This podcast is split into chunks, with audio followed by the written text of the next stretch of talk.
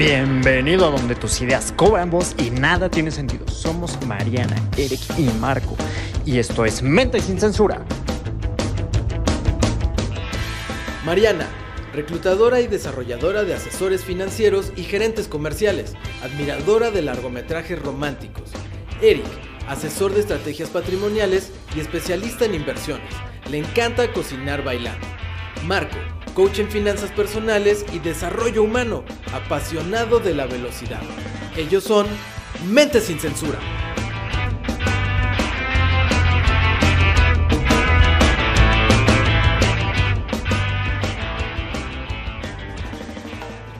Hola, ¿qué tal? Buenas tardes, ¿cómo están todos? Estamos de regreso aquí acompañados de Mariana y Marquito. ¿Cómo están chicos? ¡Excelente! Bien. Qué bueno. Vengo presentando un bonus track.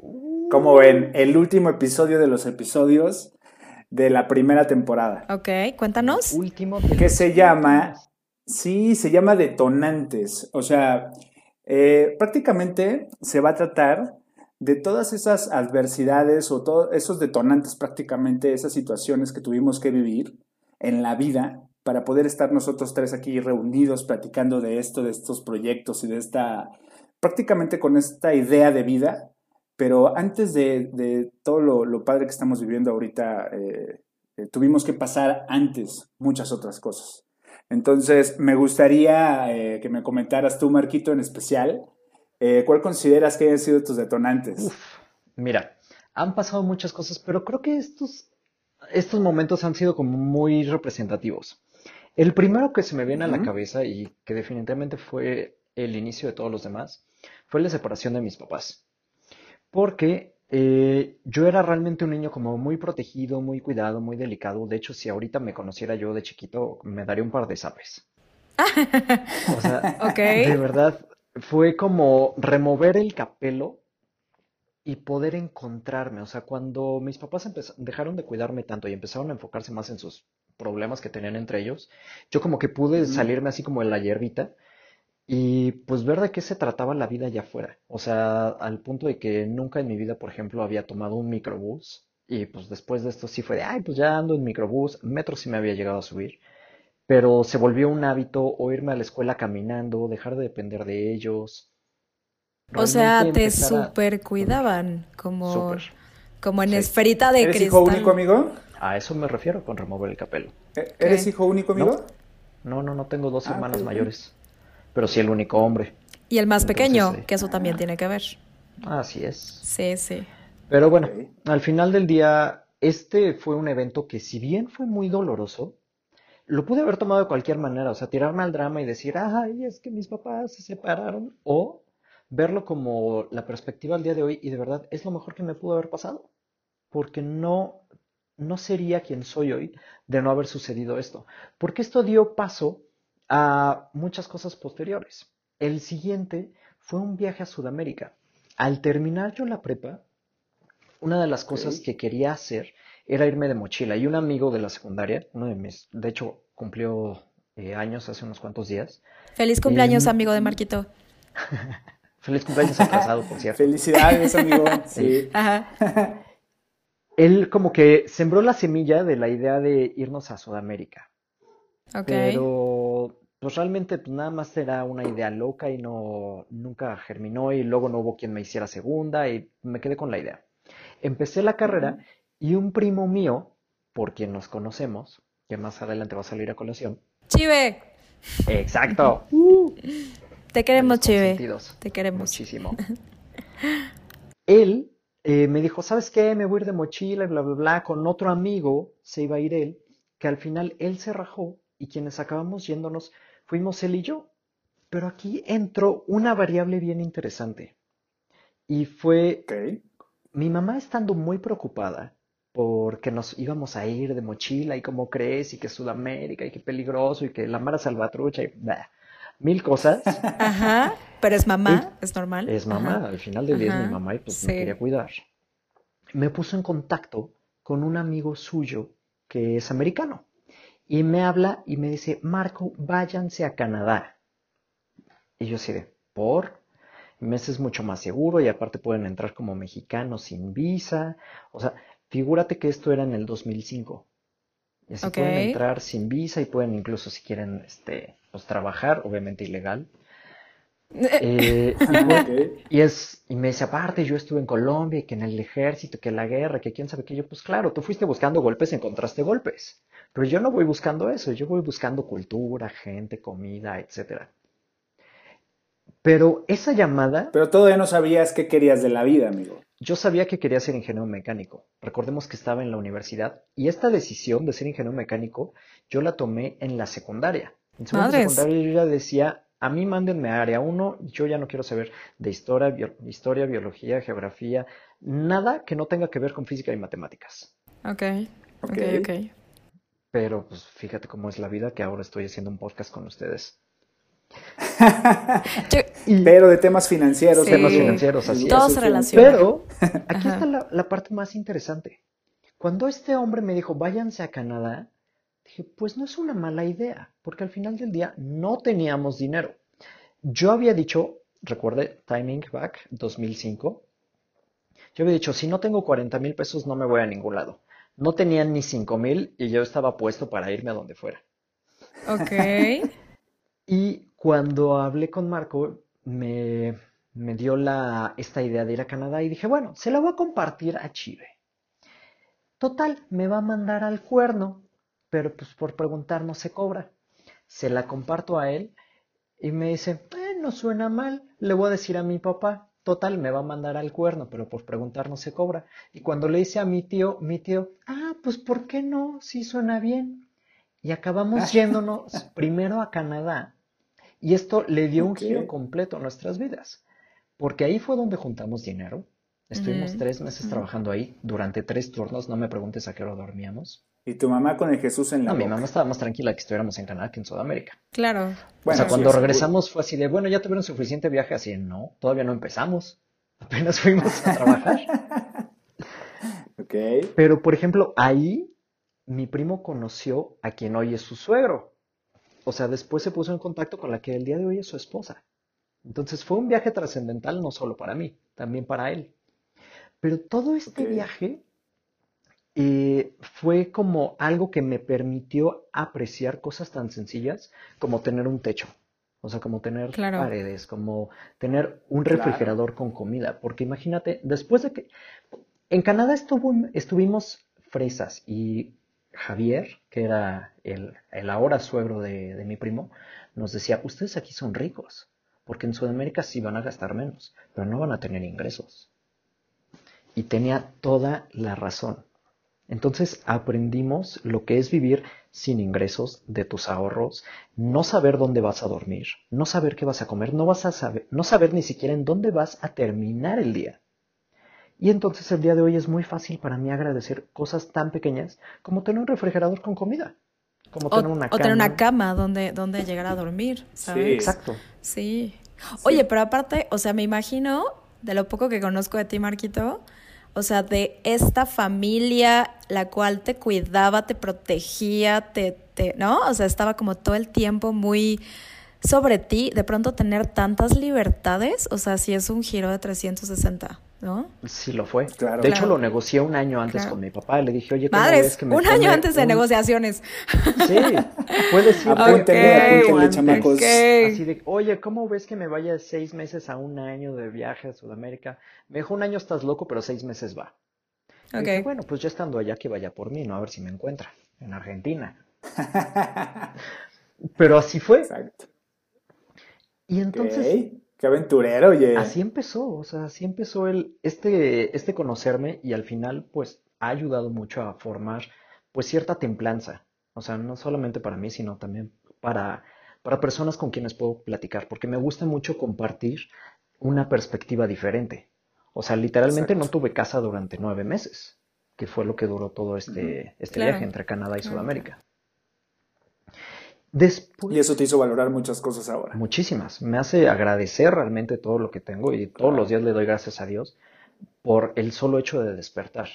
Porque hubo una ocasión en este viaje, que ya luego platicaremos si quieren, eh, en la que pues prácticamente me muero. Pero eso no lo vamos a contar al aire porque qué tal que mi mamá escucha esto y no, le da el Oye, eso está bien interesante. Sí, Cuéntalo, o amigo, sea, por no, favor. no, los dejaste así como que, ¿qué pedo? Pero estamos Pero bueno, aquí. ya será Sí, en otra ocasión. En el 2020 y no pasó nada. Sí, y todo bien. Qué bueno, amigo. Qué bueno. Así es. Después de todo esto y ya que regresé, bla, bla, bla, estuvo padrísimo, me ayudó mucho a forjarme, a templarme como persona, pero después viene la parte de contribuir o de construir mi parte mental y, es- mental y espiritual. Y por angas o mangas, como que yo creo mucho en Dios. O bueno, creo en Dios, punto. No puedes creer mucho o poquito, creo en Dios.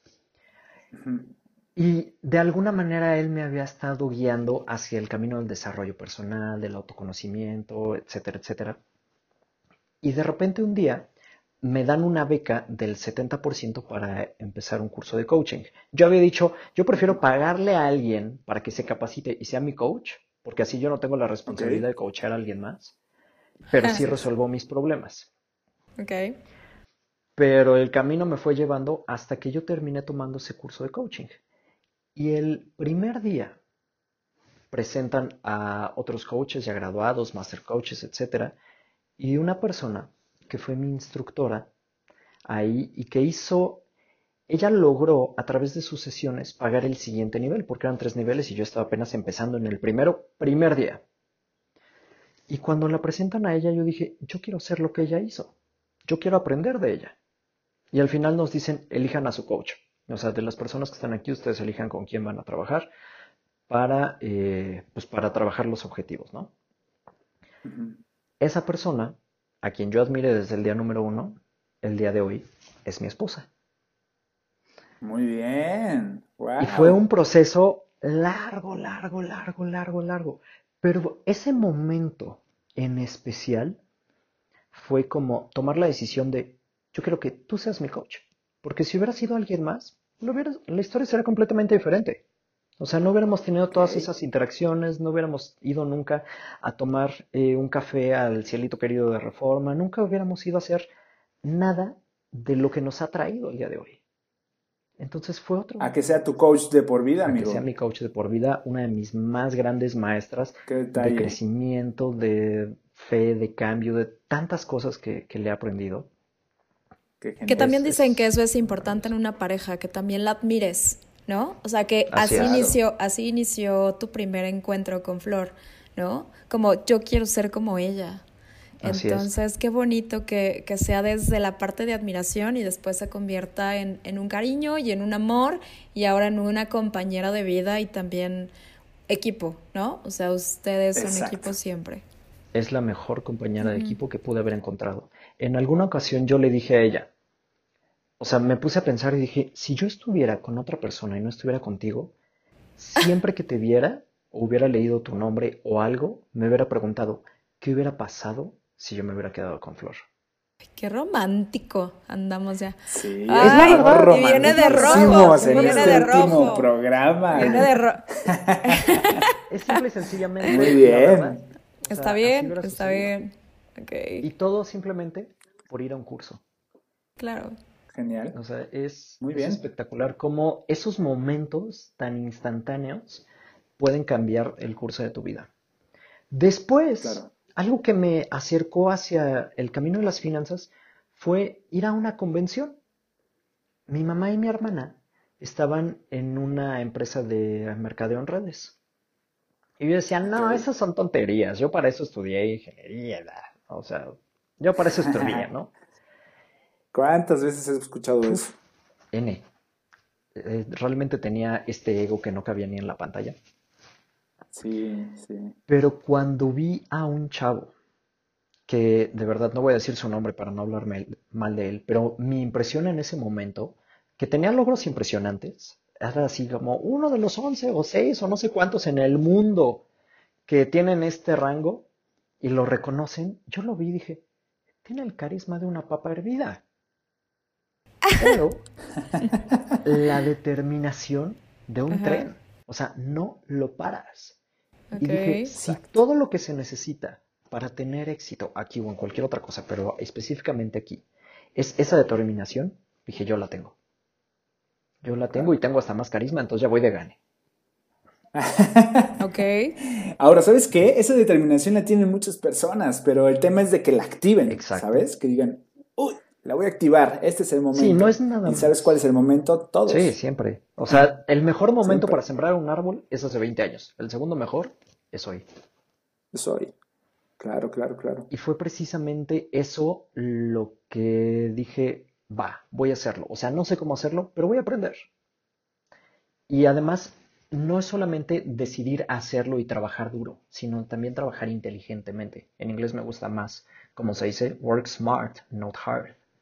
Porque cuando trabajas inteligentemente vas mejorando, vas avanzando, vas aprendiendo. Y si nada más trabajas duro y trabajas duro toda tu vida, pues, o sea, no es por demeritar ninguna profesión, pero ¿cuántos, por ejemplo, voy a decir, jardineros, albañiles, taxistas, trabajan muy duro toda su vida y se Sí, merecen claro. mucho? Pero si no salen de esa actividad, pues van a seguir trabajando igual. Entonces es importante que también crezcamos el nivel de mente. Y eso fue algo que yo aprendí a lo largo de todo esto. O sea, con la base del coaching, pues, en ir avanzando con los cursos y finalmente aquí. Y esto, o sea, esta convención me llevó a otra empresa en la que francamente me fue muy, muy bien. Y a lo que estoy haciendo el día de hoy, que digo, esto, esta educación financiera es algo que la gente necesita, es algo que le urge a la gente. O sea, saber es. cuál es la ola que se les está viniendo encima, o sea, este tsunami financiero que es inminente y necesitamos hacerle llegar toda la información y el sistema y un vehículo o el vehículo que la gente elija financiero para que no se los lleve la Así ola. es. Porque si no, cada vez Exacto. se van a ir hundiendo más dentro de la pobreza. Aunque haya muchas personas al día de hoy en clase media, simplemente el, el espacio entre ricos y pobres se está abriendo cada vez más. Y si no nos fijamos, nos vamos a ir por el hoyo. Entonces, para mí es... Sí, y hay un indicador muy importante económico que se llama desigualdad. Justamente es lo que estás diciendo, Marquito, Pues sí. ¿no? Pues me ¿Esos parece... son tus detonantes, Me amigo? queda uno, uno que es importante Ah, y vital para los temas del día de hoy. Y este ver, fue, échamelo. este mismo primo, que fue la buena o mala influencia para el viaje a Sudamérica Chile, un día me dice, es que sabes que quiero ir a Cuernavaca, él viviendo en Jalisco. Y le dije, yo no sé cómo le voy a hacer, pero si tú llegas aquí al DF, si recorres la mayor parte del camino, yo te llevo a Cuernavaca. Tome lo que tome. Y entonces llegó. Llegó en diciembre del 2003, si no mal recuerdo. ¿Qué onda con esa memoria, Marco? El ¡Qué coche era miedo! nuevo. ¡Qué miedo! Ah, bueno, sí, sí, sí, sí. Ah, era sí. Y me, me dijo, ¿qué onda? ¿Vamos? Yo, va. Nos vamos a Cuernavaca, agarramos el coche, nuevecito, de hecho me acuerdo que hasta hice ahí un truco con el odómetro para saber cuántos tenía, cuántos kilómetros tenía ahí andando, Ajá. y nos fuimos a Cuernavaca. Para que de repente le dijeran, ay, es que, ¿qué crees? Te quería decir de frente que bla, bla, bla, bla, ¿no? Una chava que me cayó súper mal en ese momento, pero que el día de hoy es una gran amiga y socia de este podcast, Marianita Bravo. No. Muy bien. Algo, algo que siempre le, le- le he dicho a la gente y, y se lo digo a Marquito otra vez, siempre le caigo mal a la gente, ¿no? Siempre le caigo mal a la gente de primera impresión. Incluso a Eric le pasó, la primera vez que me conoció dijo, esta, esta morra, qué pedo, ¿no? O sea, súper mamona, me decía que yo era súper mamona y súper fresa, pero la verdad chicos que soy bien linda y bien buena onda, ¿no? Entonces si alguna vez me han escuchado Sí, en todos sí. estos podcasts y piensan que soy mamona y fresa, sí lo soy, pero soy buena onda también. ¿ok? O sea, tienen razón. Súper Sí. linda. Y esto va para ti, Juan. Ah, está Juan, exagerando. esto va para ti. Soy buena onda también. Juan es Muy el bien. tío de Eric que piensa que soy mamona, ¿no? Ah, Sí. sí, Sí, claro, sí, claro. No, pas sí, sí, es verdad. Es verdad. Pues esto es todo lo que yo tengo. A mí me gustaría, digo, a ti Marianita ya he tenido el gusto de conocerte un poquito más de tiempo, pero que Eric nos comparta qué es lo que lo ha hecho ser al día de hoy, pues Eric López. Gracias, amigo, por esa entrada. Eh, pues miren, prácticamente eh, yo voy a ir como más directo al punto. Tengo seis detonantes de mi vida. Me gusta hacer mucha introspección eh, en mi vida, en el día a día, qué es lo que está funcionando, qué es lo que no. Y si algo pasó verdaderamente mal en mi vida, pues me echo un clavado para desmenuzarlo. Bueno, con ese preámbulo empezaría yo, únicamente de los seis que tengo y que he identificado a lo largo de mi vida, este, voy a decir nada más tres. Uno de ellos que es de los más importantes en mi vida, de los más, porque yo era un zombie antes de que sucediera esto. Tenía una vida, pues bien, pues prácticamente el apoyo de mis padres, todo estaba bien, así, y fluía, ¿no? Lo que mucha gente seguramente dice en este momento. Sí, estoy bien. Eh, ajá, estoy bien, pues todo va pasando, voy a la universidad, mis papás están juntos, me dan lana, eh, pues lo único que tengo que hacer es estudiar y cotorrear. Eso era para mí. Y ser guapo. Muchas gracias. Y entonces, este, fue por un tema prácticamente de mis padres. Eh, se separaron y, pero resulta que ahí hubo una parte medio feita donde tú tienes una relación increíble con tu padre, con tu madre y esto y aquello, y de repente este, tu padre te dice, no, pues, ¿qué creen? Que nos vamos a separar. Y nosotros, ah, ya lo sabíamos, papá, ya nada más sepárate y dinos dónde vas a vivir y nosotros te caemos y cotorreamos, o sea, de verdad llevamos una relación increíble. Y ya, entonces todo estaba tan, tan bien que hasta eso, imagínate el nivel de, de conciencia que teníamos nosotros, yo tenía alrededor de 18, 19 años, que de repente mi papá dice, voy por los, por los cigarros y pues ya nunca regresó, mano. ¿No? Bueno, hasta ahí va la parte fea de mi vida.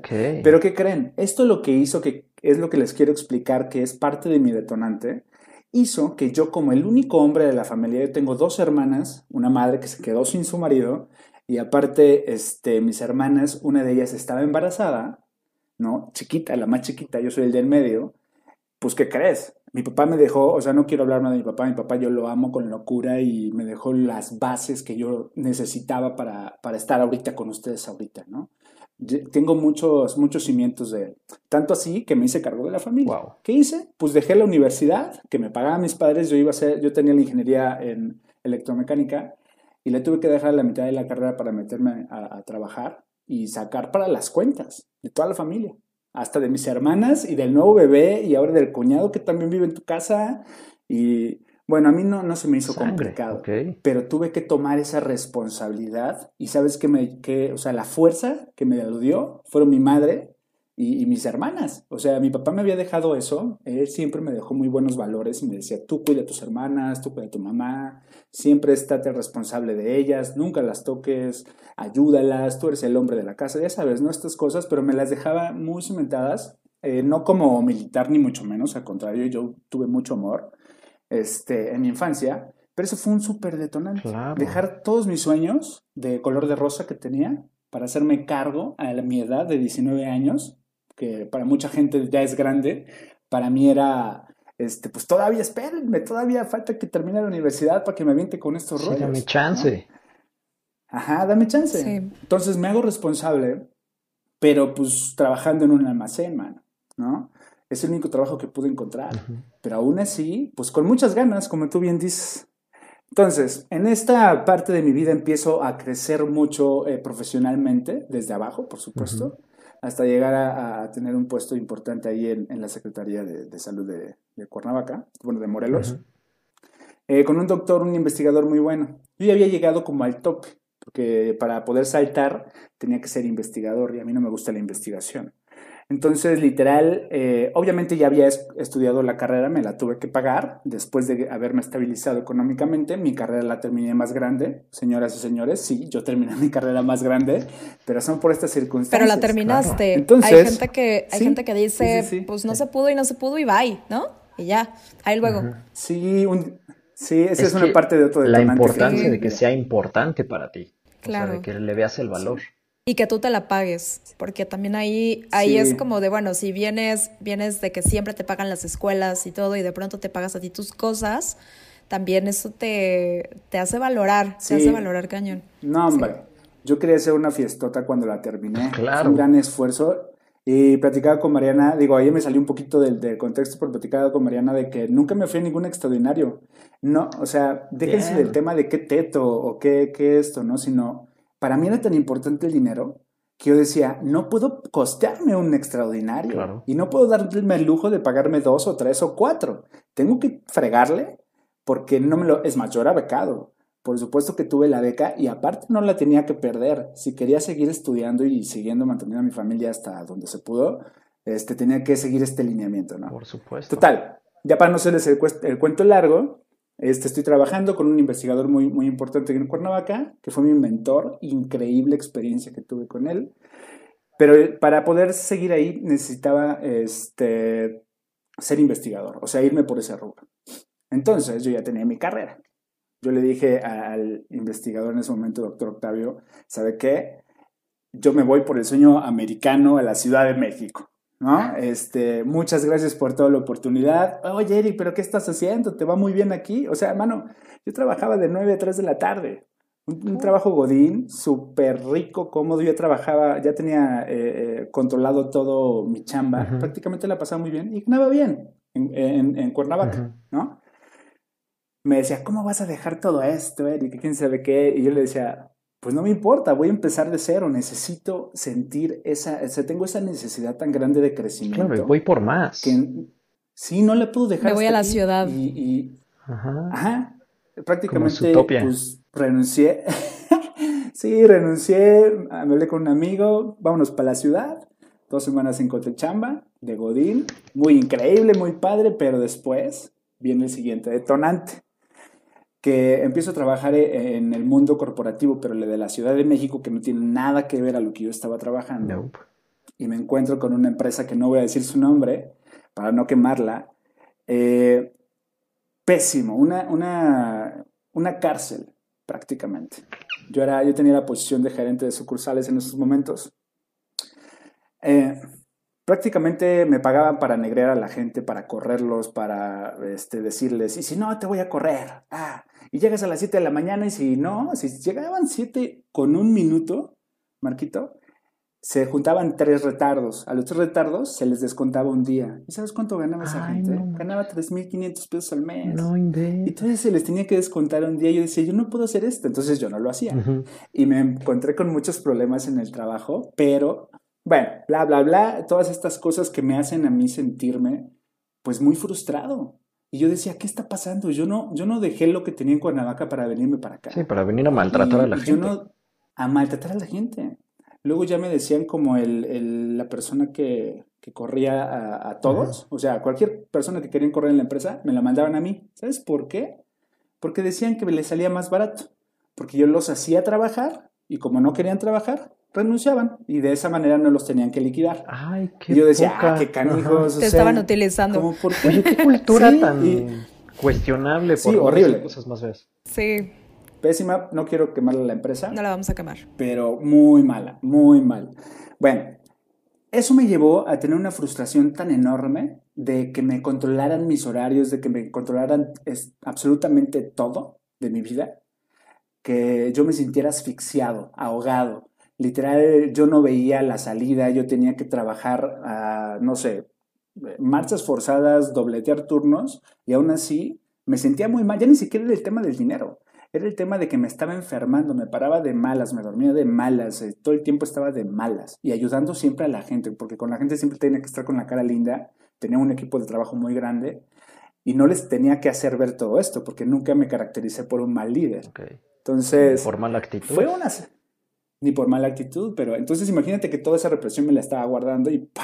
Exploté. Pues eso va derechito a la salud. Y aparte, sí, y tenía una soberbia enorme. eso no les he contado. ¿no? Tenía una soberbia tan grande viniendo de Cuernavaca y diciendo, no, yo soy Juan Camané y aquí esto y aquello, y aquí dicen, pues no, porque aquí hay procesos, porque aquí hay esto. Oye, pero ¿qué tal si hacemos una mejora del proceso? No, no se puede. Yo, ¿cómo no se va a poder? Si esto nos va, no, no. Y entonces estados, no, no, no, no, no.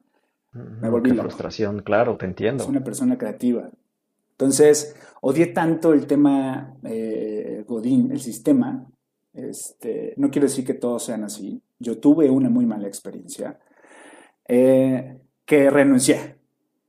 Renuncio con la soberbia que traía, decía, ah, voy a encontrar trabajo bien rápido. Mañana ya tengo, no, mejor. Tres ah, currículums y ya. Tres meses, ah, tres meses. Tres meses después y yo me estaba abriendo loco, ¿no? Porque primero un mes de vacaciones y ya, ¿no? Y me encuentro que ese es el último detonante me encuentro Eh, bueno, acuérdense, el segundo fue el tema de, de renunciar. Ok. Renuncié, ahí es un, es un gran reto porque el tema de decisión sin tener nada. Mucha gente te dice renuncia, pero teniendo algo, no seas. Sí.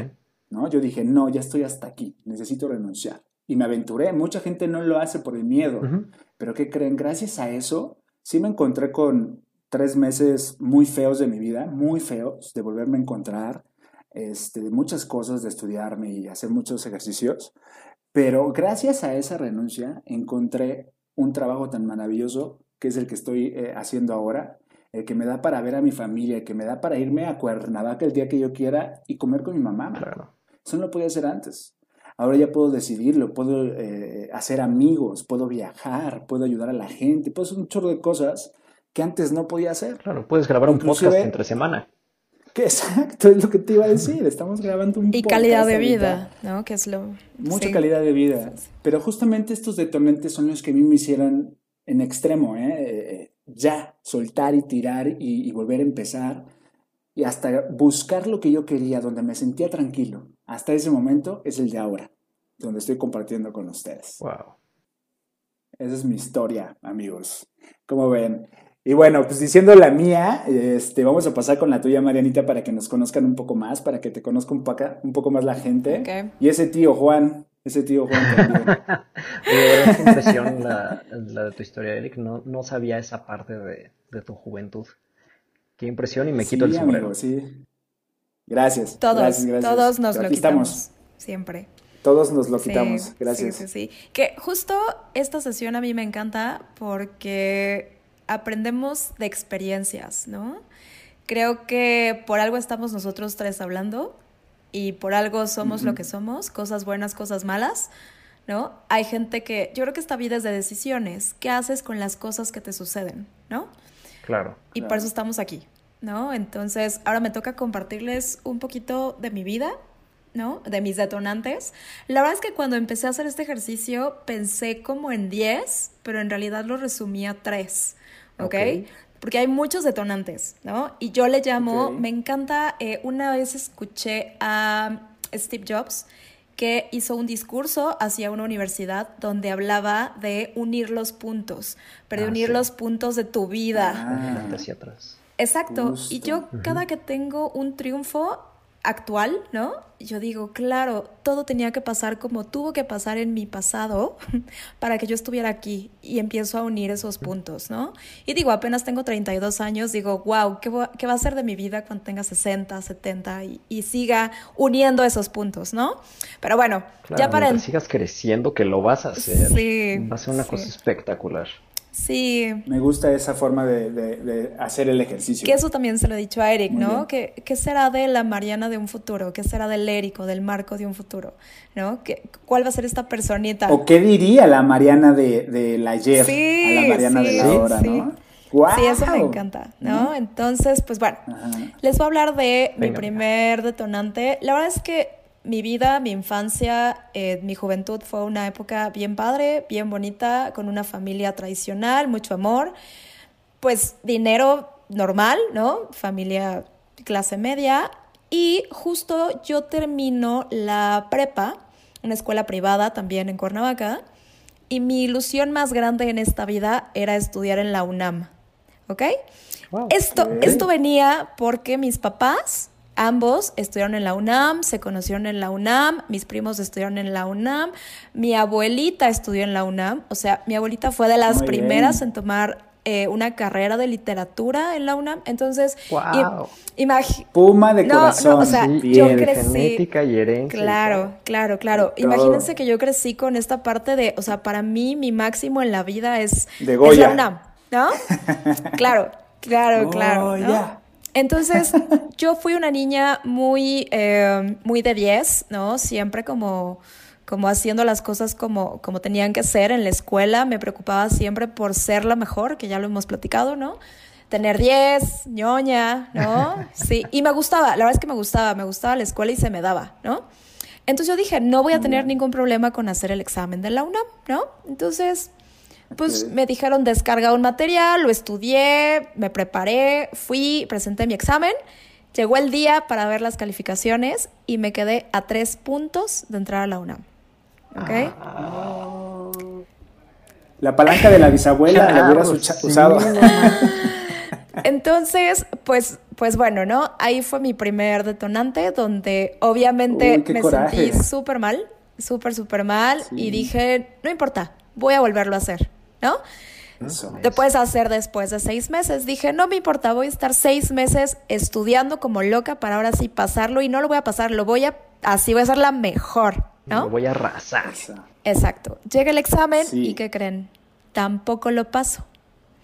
Me quedé ahora a dos puntos de pasarlo. Bueno, sí mejoraste. No. Oye, pero espérame, o sea, también estamos hablando de una de las mejores universidades a nivel Latinoamérica, entonces. Sí, yo para ese entonces iba a estudiar la carrera de comunicación y fíjense qué curioso, decidí que quería estudiar la carrera de comunicación porque esa carrera estaba en la UNAM, ya que mi otra carrera era diseño gráfico y esa no estaba en CEU, estaba en Xochimilco. Entonces yo no quería estar en Xochimilco, yo quería estar en CEU. Entonces yo dije, yo voy para comunicación, ¿no? ¿Era la UAM Xochimilco? Era la, ajá, la UAM Xochimilco, que es este, pues parte también de la UNAM, ¿no? Total, no entro por segunda vez y ahí es cuando me entra la depresión literal viví tres meses de depresión. Yo nunca había sabido lo que era eso. Obviamente era, pues ya saben, autoestima, sentirme muy mal y ahora qué va a ser de mi vida, porque yo ya creía que ya tenía casi, casi entrada este directa, ¿no? Sí, paso directo, ya, al palco. tú ya tenías tu matrícula desde la primaria, casi casi. Sí, sí, sí, sí. Entonces. Nació con matrícula. Ajá, entonces, en ese periodo de transición de, de, de verdad sentirme muy mal y perdida, eh, bien atinadamente mi papá llegó y me dijo, ¿quieres volver a hacer el examen de la UNAM? Y le dije, sí, lo voy a volver a intentar. Una última vez, ¿no? Y me dijo, está bien, pero mientras tienes que hacer algo, no te puedes quedar sin hacer nada. Y me dijo, averigua qué quieres hacer y métete a estudiar lo que sea, lo que sea, no importa, te lo pago. Total, sí, total que eso hice y tenía a mi familia que vivía aquí en Ciudad de México, yo vivía en Cuerna y entre mi familia tenía a un primo que me platicó de la VM, de la Universidad del Valle de México, me dijo, está bien padre, deberías ir a verla, tienen como, como planes en la tarde, bla, bla, bla, no sé qué. Total que fui y me dijeron, por tu promedio, por lo que llevas, te damos 80% de beca si te quedas a estudiar con nosotros, ¿no? Hice unos exámenes, hice unos exámenes, pasé todo, este, y me dijeron, te quedas con el 80% de beca. ¿Qué onda, no? Hablé con mi papá y me dijo, órale va, te pago la carrera, ¿no? Total que cursé el primer año de Ciencias de la Comunicación, ya venían otra vez los exámenes de la UNAM y le dije a mi papá, creo que ya no lo voy a volver a hacer, porque si lo vuelvo a hacer me voy a volver a sentir muy mal que no lo voy a pasar.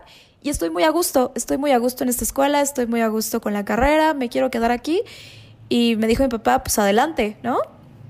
Dale, dale, dale, ¿no? Eso fue un gran detonante para mí, ¿no? Fue como mi primer, ay, que, ¿no? O sea... Ok, ok, cambió tu vida. Claro, sí, cambió pero de ahí se derivaron muchas cosas, ¿no? Claro, claro, claro. Claro, que de ahí también me dio como muchas cosas que ahora tengo, ¿no? Pero bueno, ese es el primero. Mi segundo detonante, así cañón fue, ya que yo estudiaba en la VM, en la VM nos dan tres meses y medio de vacaciones si es que exentas todos los exámenes. Ah, okay. Y como ya sabrán, pues yo exentaba todos los exámenes y eh, pues tenía tres meses y medio de vacaciones. Yo decía, un, unas, una vacac las primeras vacaciones yo dije, bueno, ¿qué voy a hacer tres meses y medio? Y uno de mis primos eh, se fue a vivir a Cancún y me dijo, oye, vente para acá, te consigo chamba tres meses y te regresas. Y dije, órale va, ¿no? Órale va. Recuerdo el día que me recogió en el aeropuerto y me dijo, ya te tengo trabajo. Y de hecho vamos para allá porque tienes ahorita una entrevista. Y yo, así, ¿no? Órale. Fue por mí, llegamos al lugar y resulta que era Hooters, ¿no? Ok, ok. Muy bien, muy bien. Llego y me dice, mira. sí, sí, tenía, tenía 18 añitos, entonces, ¿no? Okay, y me dice, mira, ella es mi amiga, ella te va a entrevistar, la, la, la, total. Pasé las pruebas, aunque no lo crean, en Hooters te hacen pruebas, te hacen pruebas, sí, también de vestuario, también de uniforme, ¿no? Te preguntan ciertas cosas y ya, ¿no? Y me dijo, está bien, perfecto, entras mañana, ¿ok? Entonces, esta época, yo estuve tres meses en Cancún trabajando en Hooters en las mañanas y en las noches me iba a trabajar a un bar de mesera que estaba muy cerca del depa de mi primo. Entonces imagínense que yo trabajaba 12 horas diarias, pero era muy feliz. ¿Por qué? Porque ganaba muy bien, conocía a mucha gente y ahí me di cuenta que yo era muy buena para este tema de servicio, gente. Me gustó mucho ser mesera. O sea, lo que mucha gente dice, oye, yo nunca sería mesero, yo dije, wow, a mí sí me gusta, ¿no? Me, encanta. Me encanta, me gustó, conocí mucha gente y aparte ganaba muy bien. Obviamente para esa época yo decía, en un día sacaba tres mil pesos nada más de una cuenta. ¿No? Me dejaban eso de propinas. De propinas. Entonces ahorré muchísimo, ahorré muchísimo, este, y aparte en Hooters tienen esta regla, Hooters Cancún, ojo, tienen esta regla. Sí, exacto, también estamos hablando Tienen esta regla que las chicas tienen que ser de diferentes países. Entonces tenía una amiga venezolana, una amiga de Brasil, una amiga alemana, entonces de pronto me salía con ellas en la noche, salíamos a cotorrear, nos pagábamos cosas, o sea, fue una época increíble. Entonces ahí me di cuenta también de todas las cosas que yo podía hacer y que nunca había hecho porque nunca había trabajado, ¿no? Nunca te habías atrevido. Y nunca me había atrevido, porque en realidad yo fui a buscar de lo que fuera, ¿no? Claro, sí. Y encontré todo eso.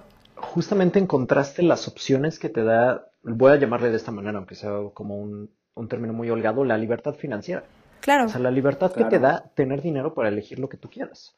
Afortunadamente supiste elegir bien. O sea, no te fuiste por, ay, pues es que me puse ahí unas engrapadas o me, me encontré un perico y hablaba francés. No, no, la verdad es que, o sea, fue, fue una época bien padre de conocimiento y también de, pues, este poder que te da el tener tu dinero. Yo me acuerdo que regresando después de esas vacaciones donde me puse a trabajar, me compré mi primera Mac. Y para mí era un triunfo, porque no sé si sepan, pero pues las Macs son, o sea, me, creo que me costó 10 mil pesos, ¿no? Y para mí en ese entonces tener 10 mil pesos era como, wow, ¿no? O sea... Sí, nunca había visto tanto dinero junto. Claro, o sea... En un, en un aparato que no... Sí, me, me acuerdo... Que... no, no, no. Me acuerdo que hice tres cosas con mi dinero. La primera fue comprarme una Mac, la segunda fue ir a comprarme ropa y la tercera fue llevarme a mi mamá a cenar al restaurante que ella quisiera. Ay, qué padre, qué bonito. Le dije, le dije a mi mamá, mamá, escoge el restaurante que tú quieras y yo pago. Y me dijo, ¿qué? ¿Cómo crees? Ajá, no, estuvo así, yo me sentía, ya saben, no, lo que quieran, la, la, la, ¿no?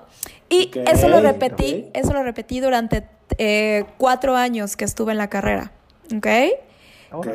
Cada que tenía Cada vez que vacaciones, vacaciones, me iba a Cancún digo, trabajé en diferentes cosas, trabajé también como animadora de, por ejemplo, de estos hoteles, de las chicas que te ponen, y ahora aquaerobics y yoga y voleibol y bla, bla, bla. También lo hice. Ah, sí, sí, sí. También estuve, estuve en Playa del Carmen, también como mesera en un bar, que también estuvo padre esa experiencia de playa, porque no es lo mismo Playa del Carmen que Cancún, te tratan diferente y aparte ganas diferente. Playa es más como, más tranquilo, más hippie, más, ¿no? Y Cancún es más ajetreado, ¿no? La, vida, ¿no? Entonces, la verdad, estas experiencias de irme a pasar mis vacaciones a Cancún, guardar y ahorrar todo lo que pudiera y luego comprarme cosas, creo que también me hacen la persona que, pues, que soy ahora, ¿no? mucho, mucho de lo que he hecho y de mi trayectoria laboral es eso, ¿no? Que tan joven ya empecé a juntar, pues, mi lana, mis cosas y a darme a mí mis, mis gustitos, ¿no? Y bueno, mi último detonante eh, que este sí ha marcado como una brecha grande en mi vida. Eh, fue cuando yo trabajaba para un despacho de diseño que llevaba toda la marca de Coca-Cola. Y cuando entré a este despacho, me acuerdo que yo entré como muy, muy feliz y muy, no sé, como ansiosa de poder aprender y poder trabajar con esta marca a la que yo admiro. Y porque obviamente, pues Coca pesa, ¿no? Y más para un diseñador.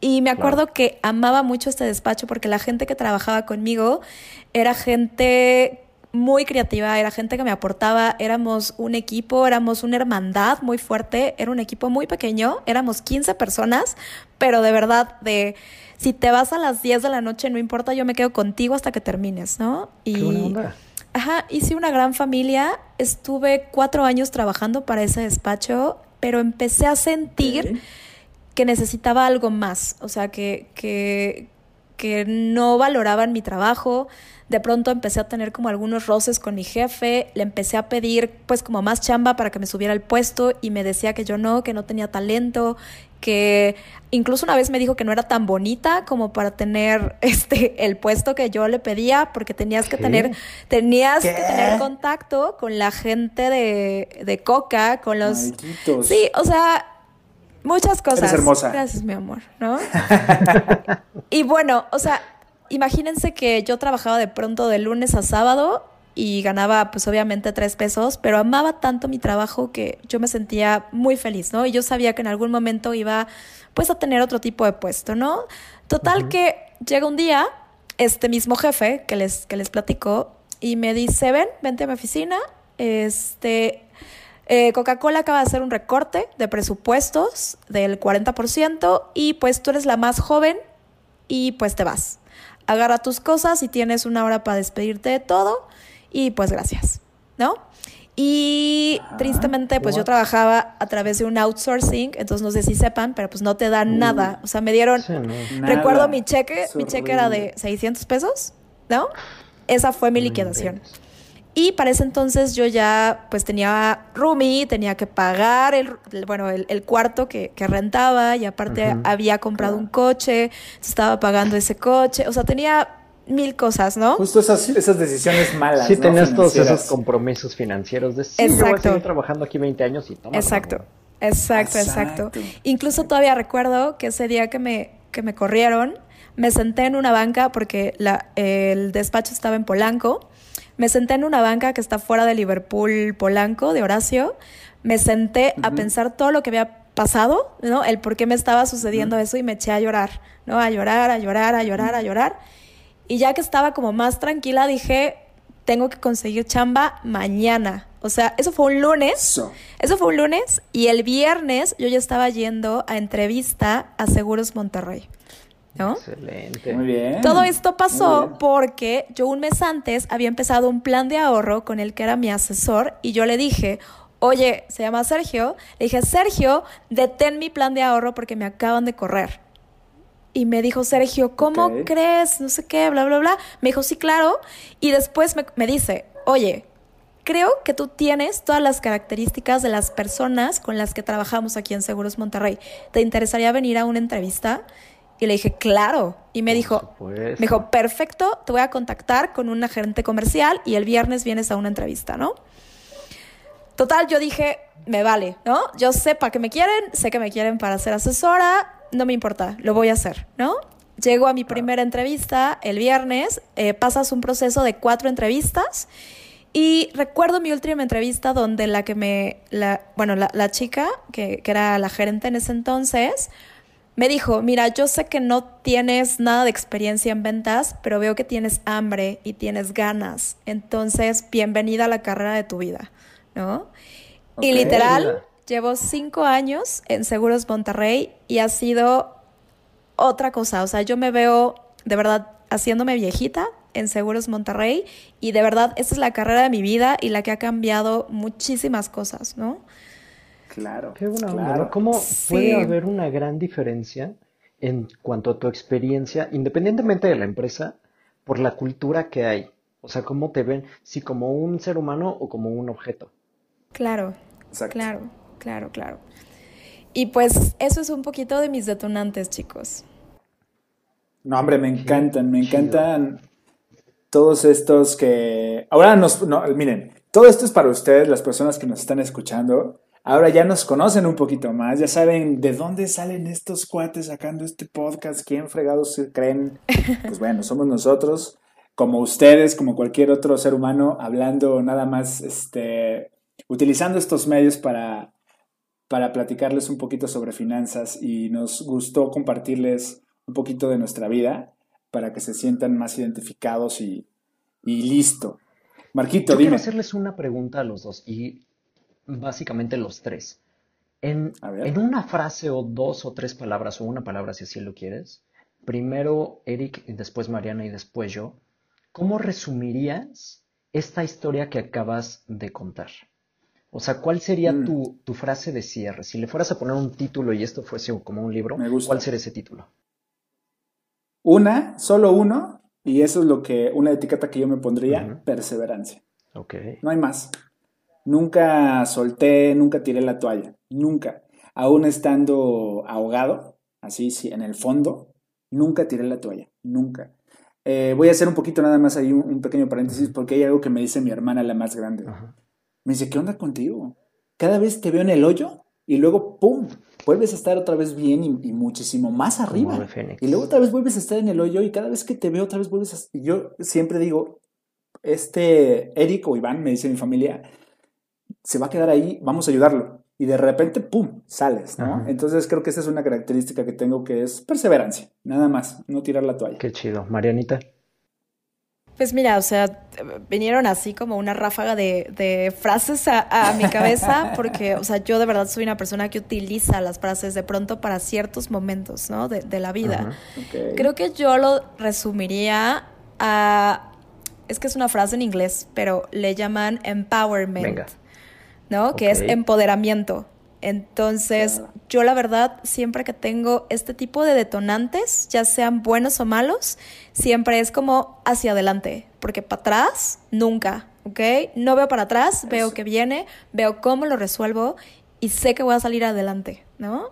Todo ese empoderamiento y listo. O sea, esa es mi palabra, ya. Buenísimo. Venga, Me gusta. Marquito. Yo lo resumiría a ¿por qué no? O sea, ¿por qué no tomar la oportunidad Ajá. de irme de viaje? ¿Por qué no tomar este curso? ¿Por qué no hablarle a esta persona? Hacer un ¿Por podcast. qué no Sí. hacer un podcast? Exactamente. Simple y sencillamente, Claro. ¿por qué no? O sea, finalmente lo que ya tenemos ya lo tenemos, pero lo que está atrás de la cortina puede ser mucho mejor. ¿Por qué no cruzar la cortina? Claro. Me encanta. Sí. Me encanta, Sí, sí, me sí. encanta este programa, señoras y señores. Creo que ya hemos llegado al final. No sé si quieran agregar algo más, chicos. No, No. Dios me los ¿No? bendiga mucho. Pues le damos, Los amamos. le damos fin a un proyecto. Es el, el- la primera temporada de Mente sin Censura.